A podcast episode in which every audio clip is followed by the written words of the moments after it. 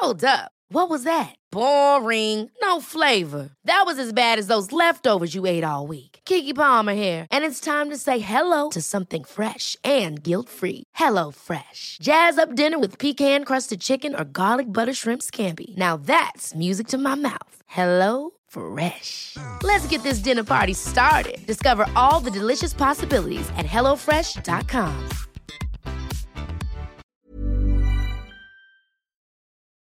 Ein Mann erhält eine erschütternde Diagnose und geht los, um sich an seinem ganzen Dorf zu rächen. 30 Menschen müssen sterben, bevor er die Waffe auf sich selbst richtet. Und eine Frau zieht den Hass ihres Bruders auf sich, der sich auf brutalste Weise an ihr rächt.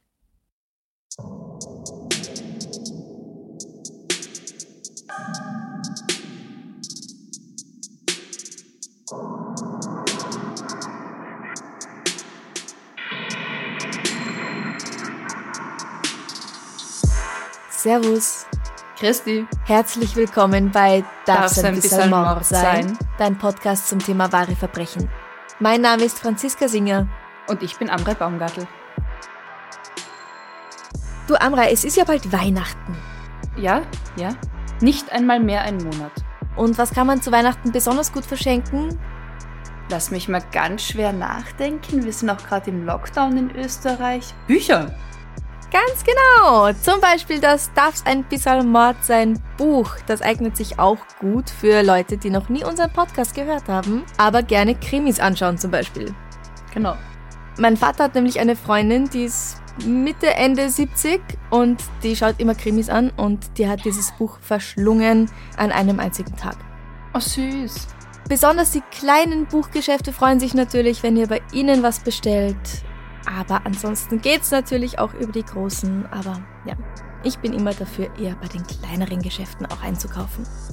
Und sie können eh auch alles bestellen wie die Großen, aber man unterstützt halt wirklich den Einzelhandel und sichert dadurch ähm, Existenzen in Zeiten wie diesen. Genau, und die zahlen auch ihre Steuern. Und zwar in Im diesem eigenen Land. Land. Ja. Ja.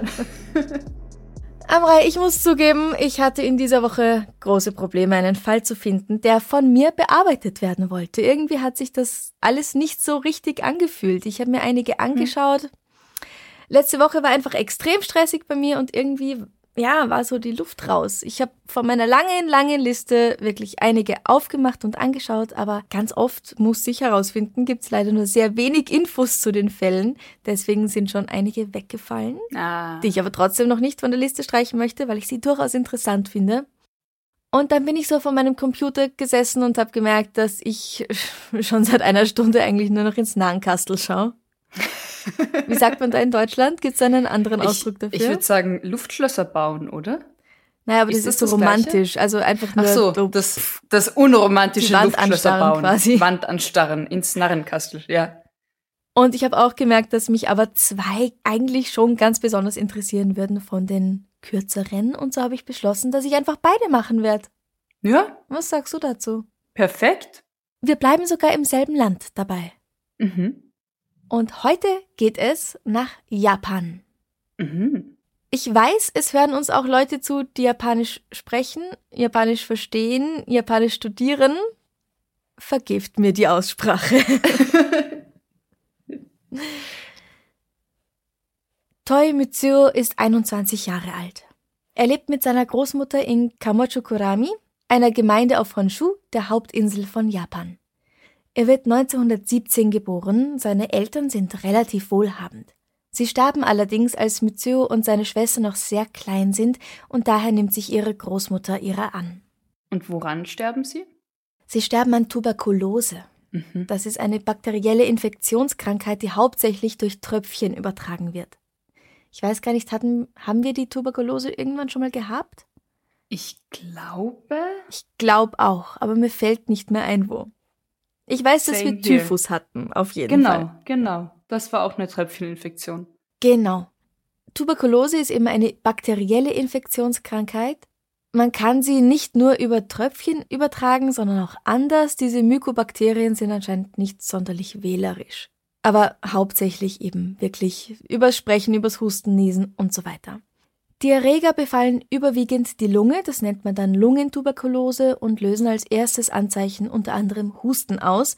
Sie können aber auch fast jedes andere Organ betreffen und schwere Erkrankungen auslösen. In den meisten Fällen bricht die Krankheit nicht aus, also wirklich nur bei 5 bis 10 Prozent der Infizierten. Und trotzdem ist es eine gefährliche Krankheit, gegen die man sich schützen sollte. Das kommt mir alles so sehr überraschend, schockierend bekannt vor. ja. Oder? Ja. Aber anders als das Coronavirus, worauf du wahrscheinlich anspielst, ja, kann man die Tuberkulose mit Antibiotika bekämpfen. Das ist allerdings wohl nicht so ganz einfach. Also besser ist sie wirklich nicht zu bekommen. Ja. Gilt für alle Krankheiten. Lieber jo. nicht. Ja. Anfang des 20. Jahrhunderts weiß man das allerdings noch nicht, also das mit den Antibiotika, und eine Tuberkulose-Diagnose ist damals im Grunde ein Todesurteil. Oh, okay. Über Mutsyos Leben ist nicht viel bekannt, außer dass er immer mit seiner Großmutter und der Schwester zusammen ist. Als die Schwester 1934 heiratet und wegzieht, ist er 17 Jahre alt. Er ist ein Teenager, ohne Job, ohne Hobbys, ohne Freunde, ein Hikikomori. Da kommt er darauf, er könnte sich doch die Zeit mit Yobai vertreiben. Klar, hätte ich auch gesagt. Franziska. Was ist Yobai? Das wird auf Englisch immer mit Nightcrawling übersetzt, was auf mhm. Deutsch wieder Nachtkrabbeln heißen würde oder nächtliches Kriechen. Es hat aber jetzt nichts mit coolem Ninja-Shit zu tun, falls du gleich daran gedacht hast. Nein, eigentlich nicht. Ja, ich schon, weil wir sind ja immerhin auch in Japan. Ja. Es bedeutet, dass ein junger, unverheirateter Mann nachts in das Zimmer einer jungen, unverheirateten Frau schleicht und sagt, dass er gern mit ihr schlafen möchte. Einfach so. Ja, ist eine Tradition. Mhm. Wenn sie Ja sagt und sie tun es, ja, ist alles leibernd. Wenn sie Nein sagt, ganz ehrlich keine Ahnung. Ich nehme an, dass durchaus auch viele Vergewaltigungen durch diesen Brauch stattgefunden haben. Mhm. Mancherorts sind Männer von einem Dorf ins andere gefahren, damit es quasi nicht bei ihnen daheim geschieht. An anderen Orten durften es nur die Kerle aus dem eigenen Dorf sein. Also von Gegend zu Gegend ganz unterschiedlich. Ab und zu ist es durchaus auch mit dem Wissen der Eltern geschehen. Und natürlich tun tagsüber alle so, als ob sie nicht wüssten, was danach so passiert ist. Aber ganz ehrlich, es muss jeder im Haus mitbekommen haben, weil japanische Häuser haben traditionell so ganz dünne Wände und durch Papier, da hörst du einfach alles durch. Ja. Aber man tut halt so, als ob man nichts gemerkt hätte. Sehr japanisch. Und wenn das Mädel schwanger ist, dann muss geheiratet werden. Das dann schon. Ja, wenn sie halt wirklich weiß, wer sie nachts besucht hat. Beziehungsweise, wenn diese, ich nenne es jetzt mal Testfahrten zufriedenstellend waren und sie es dann wirklich offiziell machen möchten. Weißt du, ob sie das immer nur einmal mit einem Partner gemacht haben oder ob das durchaus eine Regelmäßigkeit haben konnte? Also nach so drei oder viermal Yobai wird es meistens fix, dass sich das Paar dann auch tagsüber öffentlich trifft und dann sind sie halt fix zusammen und dann wird geheiratet. Ah ja. Oder eben, wenn sie schwanger ist. Erstmal ausprobieren, damit man keine Katze im Sack kauft.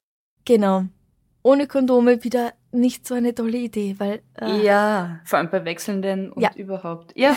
Mhm. Genau. Yobai wird heute eigentlich nicht mehr praktiziert, aber es gab wirklich Anleitungen dafür sogar, wie man das am besten anstellt. Schritt für Schritt. Okay. Also zuerst zieht sich der Mann aus. Dann schleicht er sich in das Haus. Stopp, stopp, stopp, stopp. Zuerst zieht der Mann sich aus. Ja. Splitterfasernackt.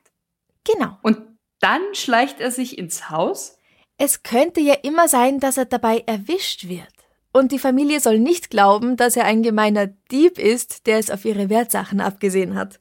Nein, nur ein nackter Mann, der mit der Tochter schlafen will. Genau. Okay.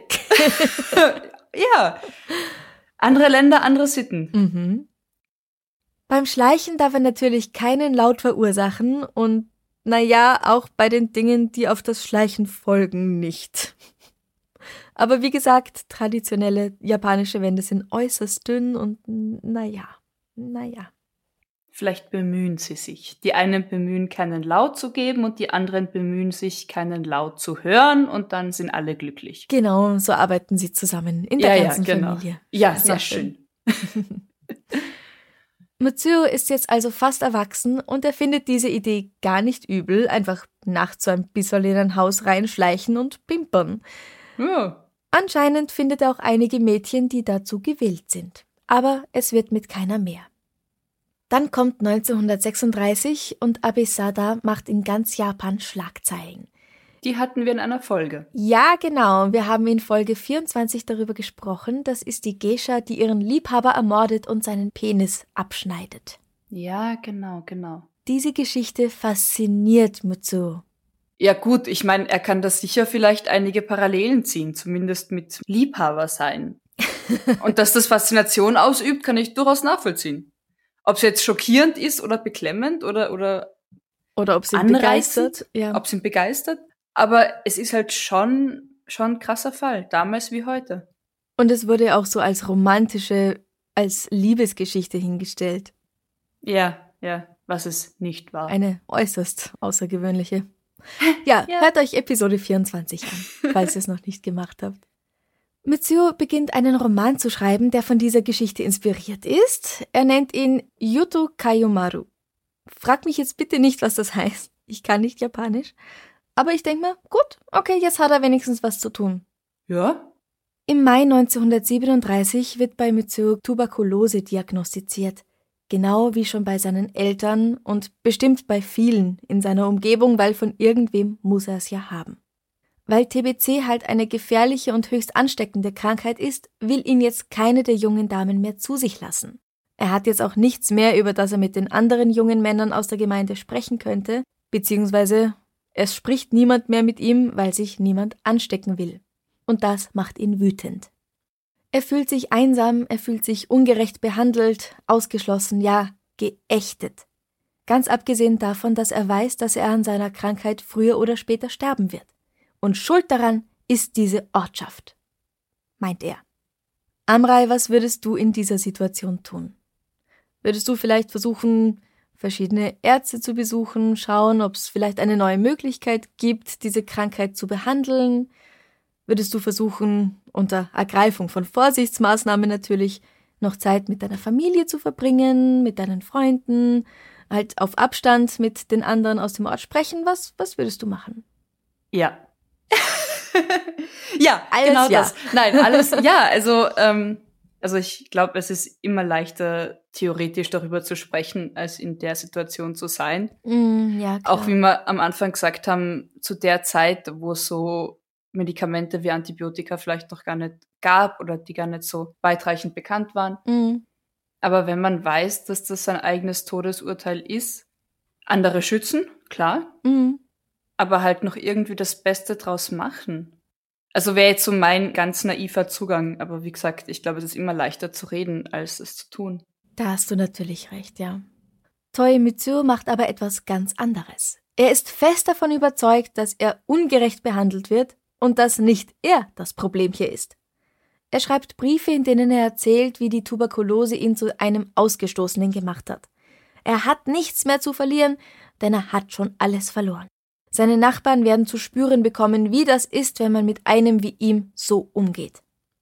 Er fühlt sich also wieder ganz einsam. Und er weiß, dass alle, die ihm das antun, dafür bezahlen müssen. Er schmiedet einen Plan. Seine Briefe sind keine einfachen Briefe, es sind Abschiedsbriefe. Denn er wird sich selbst töten, wenn er mit den anderen fertig ist. Mhm. Anfang 1938 beginnt er Waffen zu sammeln und er überlegt sich genau, was er wie tun will.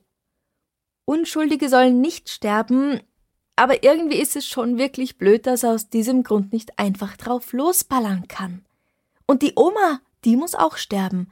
Sie soll ja nicht mit der furchtbaren Schande leben müssen, so einen wie ihn zum Enkel zu haben. Ja, da wäre halt dann bei beiden Problemen das Logischste, einfach niemanden umzubringen. Wie wär's denn damit? Tja. Am 20. Mai 1938 ist es soweit. Die Zeit für Toi Mitsuos Rache ist gekommen. Am Abend kappt er die elektrischen Leitungen der Ortschaft. Nun liegt alles im Dunkeln. Gegen halb zwei Uhr morgens, als er sicher sein kann, dass alle schlafen, greift er zu einer Axt und enthauptet damit seine Oma.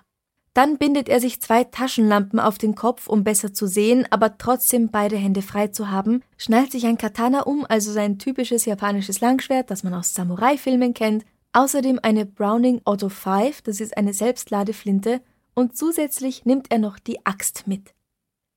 Dann begibt er sich nach draußen und steigt bei den ersten Nachbarn ein, von denen er sich emotional zutiefst verletzt fühlt. Innerhalb von knapp 90 Minuten tötet Mitsuo 27 Personen. Er verletzt zwei weitere so schwer, dass sie ihren Verletzungen bald darauf erliegen und fügt drei anderen ebenfalls schwere Verletzungen zu. Mit der Oma zusammen sind das also 30 Tote und das ist fast das halbe Dorf, um das mal hier in Kamochukurami in Relation zu setzen. In den frühen Morgenstunden setzt er sich selbst die Flinte an die Brust und drückt ab. Wow. Und ist tot, nehme ich an. Ja, ja, er stirbt. Er hat wohl keine Lust, sich für dieses Massaker verantworten zu müssen. Unter seinen Opfern befinden sich Erwachsene und Kinder, Männer und Frauen gleichermaßen. Es ist wahrscheinlich, dass Mitsuo sich vorher genau überlegt hat, wen er töten wird. In seinen Briefen oder Abschiedsbriefen hat er geschrieben, dass er einerseits keine Unschuldigen töten möchte, andererseits deswegen halt nicht alle töten kann, die seiner Meinung nach sterben sollten. Aha, weil er macht einen Unterschied zwischen unschuldig und schuldig in seinen Augen. Mhm. Und schuldig sind dann die, die ihn gemieden haben, weil er krank war und sie sich nicht mit einer tödlichen Krankheit anstecken wollten. Im Grunde ja. Aha. Und klar ist es schwierig. Ich verstehe gut, dass Mitsuo sich in dieser Situation extrem einsam fühlt. Aber es hilft halt nicht, wenn du dann zu so einem verbohrten Incel wirst, der alle Schuld bei den anderen sucht zu einem verbohrten Incel. Was, was ist Incel? Erklär mir das kurz bitte. Klar. Das steht für Involuntary Celibate, also unfreiwillig zölibatär oder sexuell enthaltsam. Dieses Wort ist um das Jahr 2000 herum aufgekommen und aus der reinen Beschreibung einer schüchternen Frau für sich selbst wurde eine Bewegung von Männern, die extrem frauenfeindlich ist. Das wäre eigentlich mal ein Thema für sich, aus dieser hasserfüllten Incel-Bewegung heraus sind nämlich schon einige Amokläufe entstanden. Okay. Und es geht im Grunde darum, dass die das Gefühl haben, dass Frauen ihnen Sex schulden würden, sie aber nicht ranlassen. Ah. Und das war definitiv ein großer Teil des Problems für Mitsuo. Er meint, die Mädchen aus dem Dorf müssten ihn trotz Krankheit weiter beim Yobai ranlassen. Das sind sie ihm schuldig. Heiraten kam für ihn allerdings anscheinend nicht in Frage, denn es ist nie die Rede davon, dass er irgendwann mal ernsthaft eine Frau gedatet hat. Aber als er mit den Abweisungen nicht zurechtkommt, wird ihm nachgesagt, dass er hypersexuell ist, also salopp gesagt, sexsüchtig. Weil er es wohl wirklich nur auf den Sex abgesehen hatte und nicht auf eine Beziehung. Naja, und egal wie, niemand schuldet niemanden Sex. ja. ja. Gab es denn irgendwelche Anzeichen, also im Vorhinein, was er da geplant hatte? Ja, die gab es ja? tatsächlich. Er ist damit anscheinend sogar recht offen umgegangen und hat einigen Nachbarn davon erzählt. Also hatten sie Kontakt und er hat mit ihnen gesprochen. Ja, anscheinend, ja. Aber waren es die falschen oder hat ihm das nicht gereicht oder was auch immer, ich weiß es nicht. Er erzählt jedenfalls einigen Nachbarn davon, dass er vorhat, das halbe Dorf aus Rache abzuschlachten, also die jungen Frauen oder Mädels, die ihm den Sex verweigert haben, Nachbarn, die sich über seine Erkrankung lustig gemacht haben. Und die, denen er das erzählt, das sind wohl mehrere Personen, die nehmen ihn ernst und informieren tatsächlich die Polizei. Die kommt auch, konfisziert eine Schusswaffe und verbietet ihm den Besitz von Schusswaffen. Daraufhin wird Mitsuo wohl klar, dass er wirklich niemandem in seinem Dorf vertrauen kann, wenn sie sogar so etwas ausplaudern, und er zieht sich noch mehr zurück. Wie es möglich ist, eine neue Flinte zu besorgen, ist nicht klar. Naja, du hast gesagt, die Polizei konfisziert eine Schusswaffe. Vielleicht hat er einfach mehrere gehabt und die Polizei hat nur eine gefunden. Das ist natürlich gut möglich, ja. Wir werden nie ganz verstehen können, warum der 21-Jährige sein halbes Dorf ausgelöscht hat. Unter den Opfern waren auch Kinder und Großeltern und seine eigene Oma, die er als allererstes getötet hat mit der Axt. Also wie viel Hass, Angst und Wut muss jemand in sich haben, um so etwas Grausames zu tun? Es muss echt so ein Blutrausch, Mordwahn gewesen sein. Das waren 90 Minuten, hast du gesagt. Ja, aber es war, es war geplant. Das heißt, es war eben kein Rausch. Okay, kein Affekt, Und kein sondern Wahn, tatsächlich kaltblütiger. Ja, Mhm. wirklich geplant und ausgeführt. Ja. Dass es in seiner Verantwortung liegt, andere nicht anzustecken und dass das ganz vernünftig ist, nicht zu versuchen, jetzt weiter im Dorf herumzubudern, das kommt ihm irgendwie nicht in den Sinn dabei. Ja, wobei es ja, ich erinnere mich zurück, ähm, vor 10, 15 Jahren gab es mal Schlagzeilen in Kärnten, dass angeblich Disco-Besucher ganz beiläufig irgendwie ähm, andere Disco-Besucher mit einer HIV-positiven Nadel gestochen haben sollen. Um Gottes Willen. Und ich habe keine Ahnung, wie das damals ausging, aber ich weiß, es war relativ lange in den Schlagzeilen. Und mich hat das damals irgendwie so beschäftigt, weil ich mir da schon gedacht habe, irgendwie kommt da, glaube ich, der wahre Charakter von einem Menschen zum Vorschein, wenn dieser Mensch nichts mehr zu verlieren hat. Mhm. Ich will jetzt nicht sagen, dass AIDS ein Todesurteil ist, wir sind viel weiter in der Forschung, also darum geht's mir gerade gar nicht. Ja, ja. Aber einfach dieses, wie gehst du mit anderen Menschen um, wenn du weißt, für dich ist es bald zu Ende? Mhm. reißt du möglichst viele noch mit, weil warum sollen die Spaß haben und ich darf nicht mehr oder ich kann bald nicht mehr? Oder bist du dann trotzdem noch respektvoll und wie du sagst, schützt jetzt in dem Fall das Dorf und isolierst dich halt? Also ich finde es einfach faszinierend, was das zum Vorschein bringt. Ja. Die Leute haben ja offenbar eh noch mit ihm gesprochen. Ich wollte gerade sagen, also deine Erzählung bis, bis zu dem Zeitpunkt, wo du gesagt hast, die Nachbarn haben die Polizei gerufen, klang für mich so, alle haben ihn geächtet und alle haben ihn ausgeschlossen. Und Ja. in seinen Augen war das vielleicht so. Mhm. Aber es dürfte nicht den Tatsachen entsprochen haben. Richtig. Nach dem Amoklauf verlassen die meisten Anwohner das Dorf, das schließlich mit anderen Gemeinden zusammengelegt wird und heute ist diese Tat als Massaker von Tsuyama bekannt. 1983 erscheint der Film Ushimitsu no Mura, auf Deutsch Dorf des Untergangs oder Das verdammte Dorf. Darin geht es um einen jungen Mann, der aufgrund seiner Tuberkulose nicht am Zweiten Weltkrieg teilnehmen darf und deswegen von seinen Mitmenschen im Dorf verachtet wird. Und dann bringt er sie alle um. Aber bis auf die Tuberkulose und den Amoklauf haben Film und Realität wohl nichts miteinander zu tun. Ich wollte ihn aber trotzdem erwähnen. Naja, aber vielleicht ist der tatsächliche Fall eine Inspiration für den Film gewesen, Definitiv. weil, also, Ja. ja, ja, genau. Mhm. Hi, I'm Daniel, founder of Pretty Litter. Cats and cat owners deserve better than any old fashioned litter. That's why I teamed up with scientists and veterinarians to create Pretty Litter. Its innovative crystal formula has superior odor control and weighs up to 80% less than clay litter. Pretty Litter even monitors health by changing colors to help detect early signs of potential illness. It's the world's smartest kitty litter. Go to prettylitter.com and use code ACAST for 20% off your first order and a free cat toy. Terms and conditions apply. See site for details. Ever catch yourself eating the same flavorless dinner three days in a row?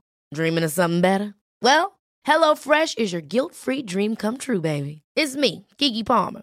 Let's wake up those taste buds with hot, juicy pecan-crusted chicken or garlic butter shrimp scampi. Mm. Hello Fresh. Stop dreaming of all the delicious possibilities and dig in at HelloFresh.com. Let's get this dinner party started.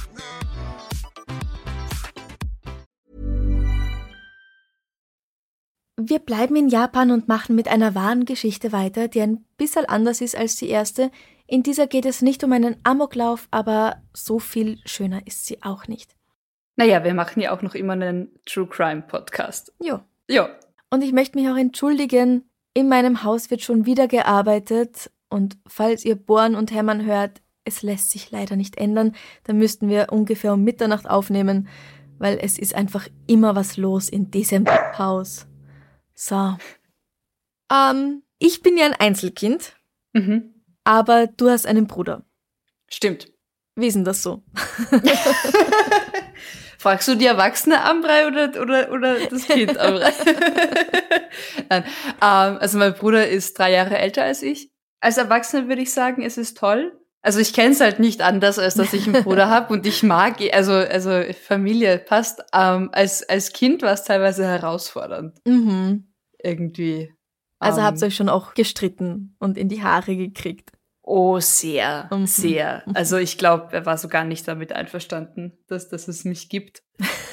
Hat sich dann irgendwann gedreht, so in der Pubertät und so. Und dann war die kleine Schwester, glaube ich, auch sinnvoll, um Rat zu fragen, wenn es Mhm. dann so um Kleidung geht oder um, Ah, ja. um so, so die ersten Freundinnen. Und so circa seit, seitdem wir Jugendliche waren, Okay. verstehen wir uns, glaube ich, wirklich gut und jetzt sowieso. Also Sehr schön. Bussi nach Salzburg. In unserem zweiten Fall heute möchte ich dir von der Familie Muto aus Tokio erzählen. Das ist eine wohlhabende Familie, in der schon der Uropa Zahnarzt war, dann der Opa, der Papa und die Mama und schließlich sollen auch die drei Kinder diesen Beruf ergreifen. Asumi hat darauf aber keine Lust. Sie wird am 13. Juni 1986 geboren. Yuki ist ein Jahr älter, also Jahrgang 1985 und dann gibt es noch einen älteren Bruder. Wir konzentrieren uns jetzt aber mal auf das Mädchen, auf Asumi. Sie ist gut in der Schule, aber ihre Interessen liegen einfach woanders als ausgerechnet bei Karies und Zahnfleischproblemen. Sie wird aber dazu gedrängt, genau wie ihre Eltern ins Familienbusiness einzusteigen, also sich genau mit Karies und Zahnfleischproblemen zu beschäftigen und läuft deswegen für ein paar Monate von zu Hause weg, als sie 18 ist. Ja, und was will sie beruflich machen? Asumi interessiert sich für Computerprogrammieren und für das Schauspiel und Modeln.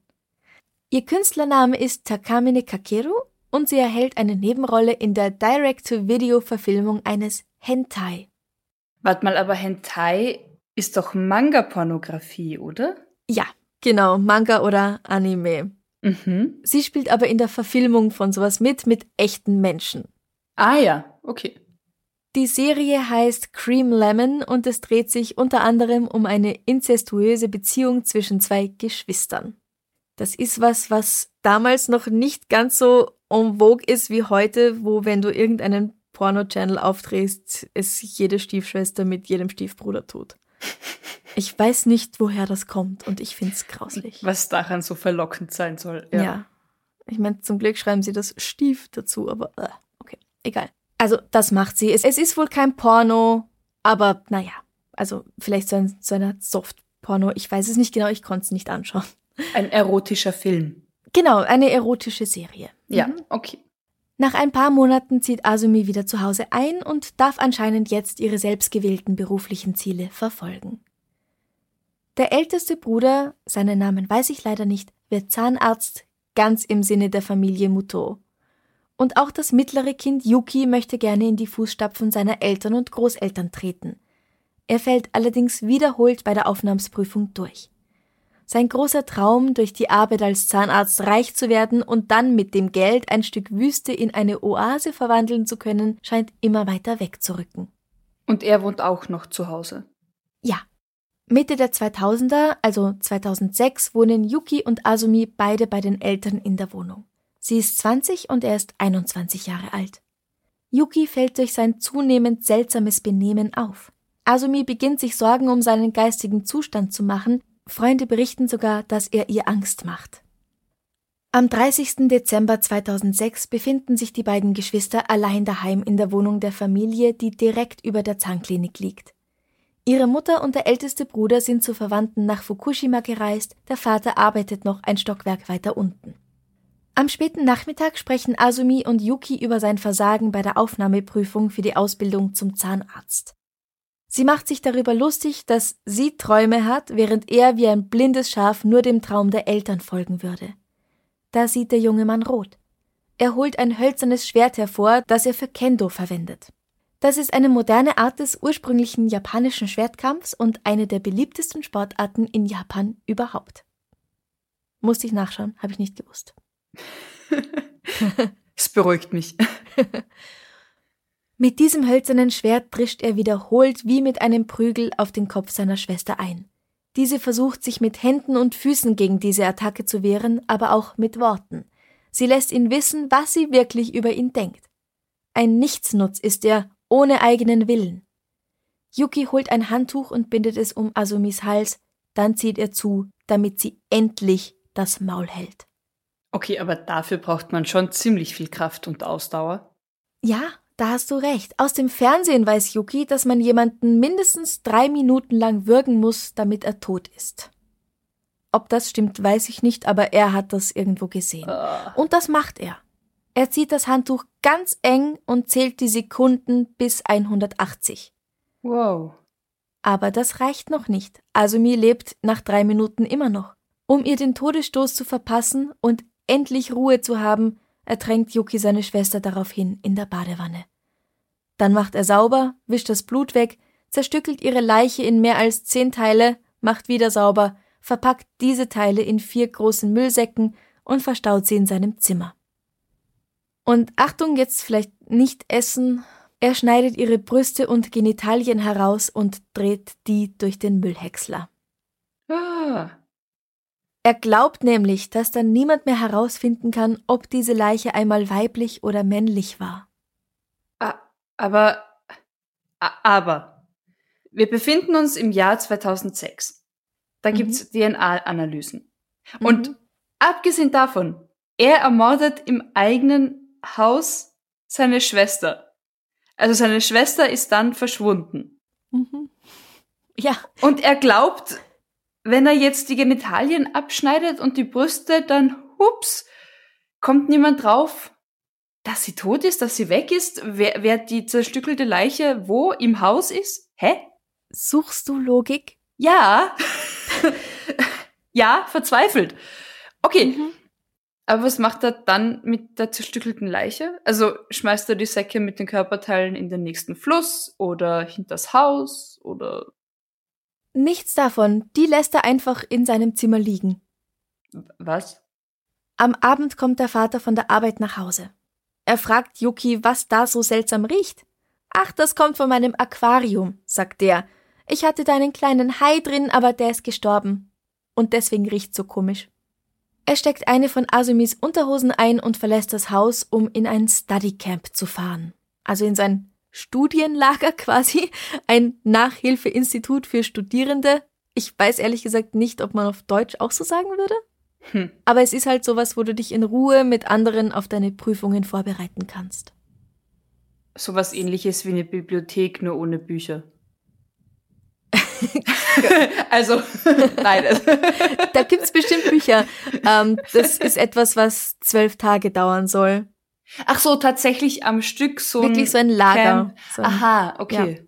Dann ist es keine Bibliothek. Okay, ja, ich weiß, was du meinst. Okay. Der Vater fährt am nächsten Tag ebenfalls weg zu seiner Frau und dem Ältesten, zu den anderen Verwandten nach Fukushima. Am 3. Januar kehren diese drei in die Wohnung zurück und es erwartet sie ein bestialischer Gestank. Vier Tage nach einem Mord? Oh, das glaube ich. Das heißt, Yuki hat sie tatsächlich einfach in seinem Zimmer liegen lassen, die Leiche. Also die zerstückelte Leiche in den Müllsäcken. Ja. Aber warum dann davor noch die Geschlechtsmerkmale entfernen? Wenn er nicht mal sich die Mühe macht, die Körperteile, die Müllsäcke zu ja, entsorgen. also ich meine, ich, ich, es Ja. wird halt Sinn machen, wenn, wenn er sie zum, in den nächsten Fluss wirft und dann findet ein armer Spaziergängerin, keine Ahnung, diese Leiche und denkt sich, oh mein Gott, wer ist das? Ja. Aber Du, das sind sehr gute Fragen, aber ich glaube, es gibt hier einfach keine Logik. Ah, okay. Yuki ist sofort der Hauptverdächtige in diesem Fall. Oder vielleicht sollte ich sagen, der einzige Verdächtige. Am nächsten Tag wird er in diesem Nachhilfeinstitut, diesem Study Camp, festgenommen. Er gesteht. Er geht bei seinen Erzählungen sogar ins Detail. Aber seine Verteidiger wollen klarstellen, dass er bei seiner Tat nicht zurechnungsfähig gewesen sei. Sie finden einen Psychiater, der ihrer Meinung ist. Der sagt, Zur Zeit des Mordes war er nicht klar bei Sinnen. In dem Ausmaß, dass es für ihn extrem schwierig gewesen sein muss, zwischen richtig und falsch zu unterscheiden. Während der Verstümmelung der Leiche war er daher strafrechtlich unzurechnungsfähig und kann für seine Taten nicht zur Rechenschaft gezogen werden. Die Anklage sieht das ein bisschen anders. Sie meint, dass sich der Hass zwischen den beiden Geschwistern über längere Zeit langsam aufgebaut hätte, bis er schließlich den Plan gefasst hätte, sie zu ermorden. Es hätte ihr, seiner Meinung nach, an Respekt ihm und den Eltern gegenüber gefehlt. Bekannte, die als Zeugen vernommen werden, wollen sogar gehört haben, dass Asumi sich von ihrem Bruder in sexueller Weise bedroht gefühlt habe. Ein Psychologieprofessor namens Oda Makoto meint, in seinem Verhalten eindeutig Hinweise auf Inzestfantasien zu sehen. Die Verstümmelung ihrer Geschlechtsmerkmale und dass er eine ihrer Unterhosen eingepackt hat, weise eindeutig darauf hin. Jo, schon. Ja, ja. Aber wie dem auch sei. Am 27. Mai 2008, eineinhalb Jahre nach dem Mord, wird Motoyuki zu sieben Jahren Haft verurteilt, weil er zum Zeitpunkt der Tat nicht zurechnungsfähig gewesen sei. Diese sieben Jahre gibt es nur für den Mord. Das Verstümmeln und Zerstückeln von Asumis Leichnam wird hier wegen der Unzurechnungsfähigkeit außer Acht gelassen. Die Anklage hatte 17 Jahre gefordert. Ein Jahr später wird dieser Schuldspruch jedoch vom Höchstgericht in eine höhere Strafe umgewandelt, weil Yuki bei seiner Festnahme sehr genaue Angaben zu der Tat machen konnte und der Richter meint, dass wenn er sich ganz klar daran erinnern kann und noch Details weiß, dass er dann sehr wohl bei Sinnen gewesen sein muss und daher erhält Yuki statt der sieben nun zwölf Jahre hinter Gittern. Und das heißt, eigentlich müsste Yuki heute schon wieder frei sein. Aber darüber gibt's wahrscheinlich wieder mal nichts. Ja. Okay. Wenn man Japanisch kann, dann findet man vielleicht was. Irgendwo in der Notiz, Regionalzeitung. Aber, ja. aber es wird ja auch nicht unbedingt in die Zeitung gedruckt, oh, der Typ, der vor 15 Jahren jemanden ermordet hat, ist wieder frei. Ja, manchmal. Also es kommt drauf Manchmal, an. Wenn's aber es ist auch Aufschrei Tokio. Gibt. Ja, okay. Wenn das irgendwo am Land passiert, dann vielleicht. Ja. Aber in so einer riesigen Stadt wie Tokio. Randnotiz. eher nicht. Ja.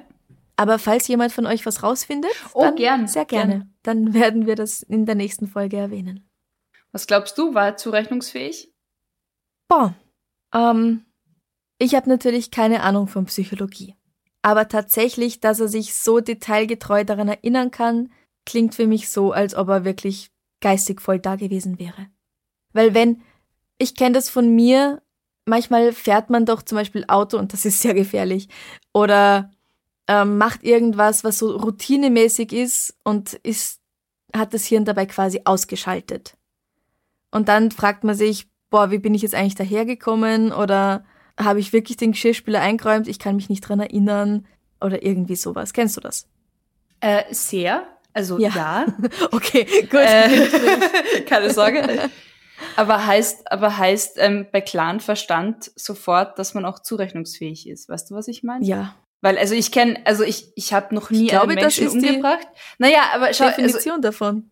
Na, zurechnungsfähig heißt ja, dass du dir bewusst bist, was du gerade tust, oder? Ja, und dann Und das heißt aber- klarem Verstand. Ja, aber klarer Verstand und klare Erinnerung ist für mich, glaube ich, nicht das Gleiche. Weil in einem kompletten Schockmoment, also ich gehe davon aus, wenn ich jemanden umbringe, kann das durchaus schockierend sein. Nicht, dass ich darin Erfahrung hätte. Aber ich kenne Schockmomente, wo ich mich heute noch an jedes Detail erinnern kann, einfach weil ich wirklich wahnsinnig unter Schock stand. Ja, aber gut, ich weiß aber- nicht, ob ich zu diesen Momenten zum Beispiel hätte Auto fahren dürfen oder ansatzweise zurechnungsfähig war. Oder eben bei klarem Verstand. Ich kann mich an Dinge erinnern, also was weiß ich, ähm, im speziellen Fall äh, zwei, zwei Situationen, wo es um Leben und Tod ging. Und ich weiß bis heute einzelnste Details, aber ich glaube nicht, dass ich zurechnungsfähig war. Aber das ist auch wieder etwas, was dir passiert ist und du musst Okay. reagieren. Das stimmt. Und da Ja. ist es etwas, das er tut. Ja, okay, die aktive, also aktiv und passiv. Ja, das stimmt. Okay, ja. Das wäre spannend. Das will ich jetzt wissen. ist man, ist man automatisch zurechnungsfähig, wenn man sich an seine Tat erinnern kann? Hm, weiß ich nicht. ich glaube, es kann Ausnahmen geben, aber Ja. ja, wir sind keine. Nein, nein, wir, wir philosophieren aus unserer Hosentasche raus, wie immer. Und psychologisieren gesagt, ja. daraus. Ja. Hm. Also ich glaube auch, dass sich da sehr viel Wut und Hass und Verzweiflung einfach angestaut hat, auf jeden Fall in ihm.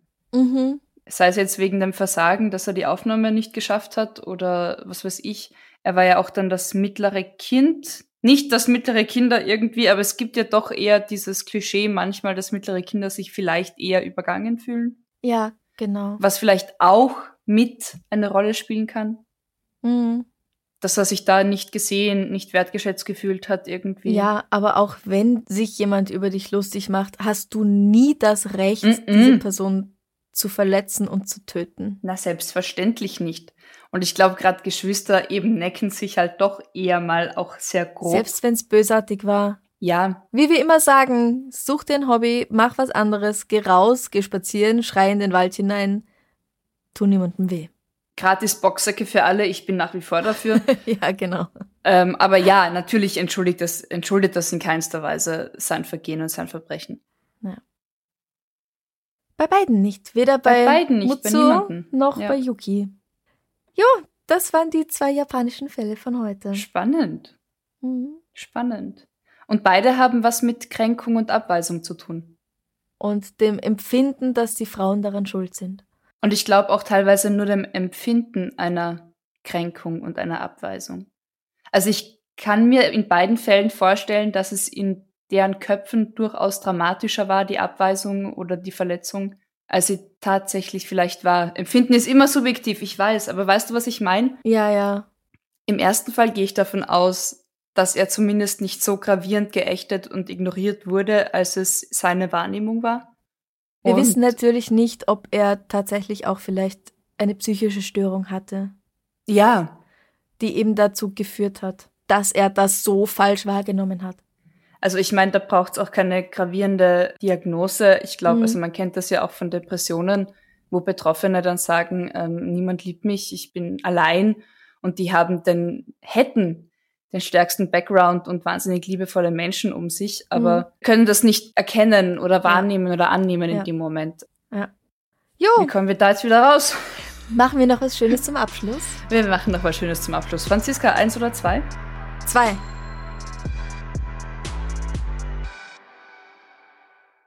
Zwei, okay, Franziska. Wir sind im Advent. Und ich habe die Frage tatsächlich noch nie gestellt. Ich habe ich hab jetzt nochmal nachgeschaut in meinem Katalog. Was sind denn deine Lieblingskekse? Oh. In der allerersten Folge hatten wir, was für ein Keks oder was für eine Süßigkeit wärst du? Ja, wärst du, Mhm. aber, aber ich Aber will jetzt wissen, was du isst. Lieblingskekse? Ja. Vielleicht auch backst, backst. Spekulatius. Ich Mm. liebe Gewürzspekulatius. Mit Mandeln drauf oder dahinter, darunter? Oder? Brauche ich nicht unbedingt, Mhm. stört mich aber auch nicht, weil ich Mandeln sehr gern habe. Mhm. Gut zu wissen, ich lerne immer wieder was Neues über dich. Darum machen wir das ja. ja, nur deshalb. Was ich nicht so gern habe, ist alles mit Anis, also irgendwelche Anisplätzchen. Nein, nein, danke schön. Und Trockenfrüchte, glaube ich, oder? Stollen, mit dem kann man dich jagen. Ja, hätte ich jetzt aber auch nicht als Keks gesagt, äh, gesehen. Das stimmt. Ja, ich war halt so, ich war halt bei Weihnachtssüßigkeiten. Überhaupt generell Weihnachtsbäckerei. Da, genau, Mhm. ja. Mhm. Was ist denn dein Lieblingskeks? Oder Weihnachtsbäckerei? Du hast mir gerade den Spekulatius schon geklaut, deswegen mache ich weiter mit Lebkuchen. Und zwar die Mhm. klassischen Nürnberger Elisen. Elisenlebkuchen. Elisen, genau. Herrlich. Aber es gibt auch ganz tolle aus Mariazell zum Beispiel. ist mir wurscht, ich komme aus Bayern, ich mag Bayern, Kärnten. Potato, Potato. Nein, ja, also Lebkuchen. Lebkuchen geht einfach Mhm. über alles. Auch der Geruch und ähm, Mit Zuckerglasur, mit dunkler Schoko, mit heller Schoko. Das ist immer die Qual der Wahl. Also ich mag die, die nicht glasierten am wenigsten. Ja, entweder dunkle Schoko oder Zuckerglasur. Ja, für mich ist es Zuckerglasur. Mit Milch oder ohne? Boah, egal. Okay. Hauptsache, es ist kein großes Zitronat oder Orangat in dem Lebkuchen drinnen. oh ja. das mag ja, ich nämlich nicht. Ja. Und wirst du selber Spekulatius machen oder? Habe ich schon. Ich habe sogar so ganz tolle Formen aus Silikon dafür. Wow. Mhm, aber es ist halt eine Heidenarbeit. Das glaube ich. Mal schauen, ob ich es mir antue. Jetzt haben wir eh Zeit, das ist Lockdown. Stricken, Spekulatius machen. Du, die Podcast Podcast-Arbeit machen. geht normal weiter. Ja, ich weiß. An dieser Stelle vielen herzlichen Dank an alle unsere Zuhörer und Zuhörerinnen. Die Folge ist natürlich möglich aufgrund von euch mhm. und auch aufgrund von unseren Komplizen und Komplizinnen auf Steady, die diese Folge wie immer ganz ohne Werbung hören können. Genau. Und für mehr Infos über unsere heutigen Sponsoren, schaut einfach in die Show Notes. Und wie immer, jeden Freitag fragen wir euch auf Instagram und Facebook, was denn eure Lieblingsweihnachtskekse, Gebäckstücke sind. Inspiriert uns und euch gegenseitig. Wir freuen uns schon auf eure Antworten. Ganz am Anfang haben wir schon gesagt, es gibt das Darf ein bisschen Mord sein Buch, das sich auch für alle Leute eignet, die noch nie Podcasts gehört haben, sondern lieber lesen. Ich würde mich sehr, sehr freuen, wenn ihr da vielleicht das eine oder andere verschenken wollt zu Weihnachten. Und wer unser Komplize oder unsere Komplizin auf Steady wird, kriegt natürlich ganz tolle Bonussachen jeden Monat. Aber wer keine Mitgliedschaft eingehen möchte, kann auch auf ko-fi.com slash debms gehen und uns da einen Glühwein spendieren. Genau. Ja, danke fürs Zuhören. Jedes Mal wieder schön. Ja, finde ich auch. Dann habt's noch einen schönen Tag. Gesund werden, gesund bleiben. Bussi. Bussi, Baba. Baba. Hi, I'm Daniel, founder of Pretty Litter. Did you know cats tend to hide symptoms of sickness and pain? I learned this the hard way after losing my cat, Gingy. So I created Pretty Litter, a health monitoring litter that helps detect early signs of illness by changing colors, saving you money and potentially your cat's life. Pretty Litter is veterinarian developed, and it's the easiest way to keep tabs on your fur baby's health right at home. Go to prettylitter.com and use code ACAST for 20% off your first order and a free cat toy. Terms and conditions apply. See site for details. Liebe findet den unterschiedlichsten Ausdruck quer durch die Geschichte. Doch ist es wirklich immer Liebe? Lasst uns über Sex sprechen. Von skandalösen Stories aus der Antike über die Geschichte von Fetischen bis hin zu den unanständigen Geheimnissen berühmter Personen. Bei Liebesgeschichte gehen wir der Entwicklung der menschlichen Sexualität auf den Grund. Unterhaltsam, lehrreich und im besten Sinne des Wortes tabulos stellt Franziska Singer, das bin ich, jede Woche die Frage, wer, wann, mit wem und wie. Wer Liebesgeschichte überall, wo es Podcasts gibt.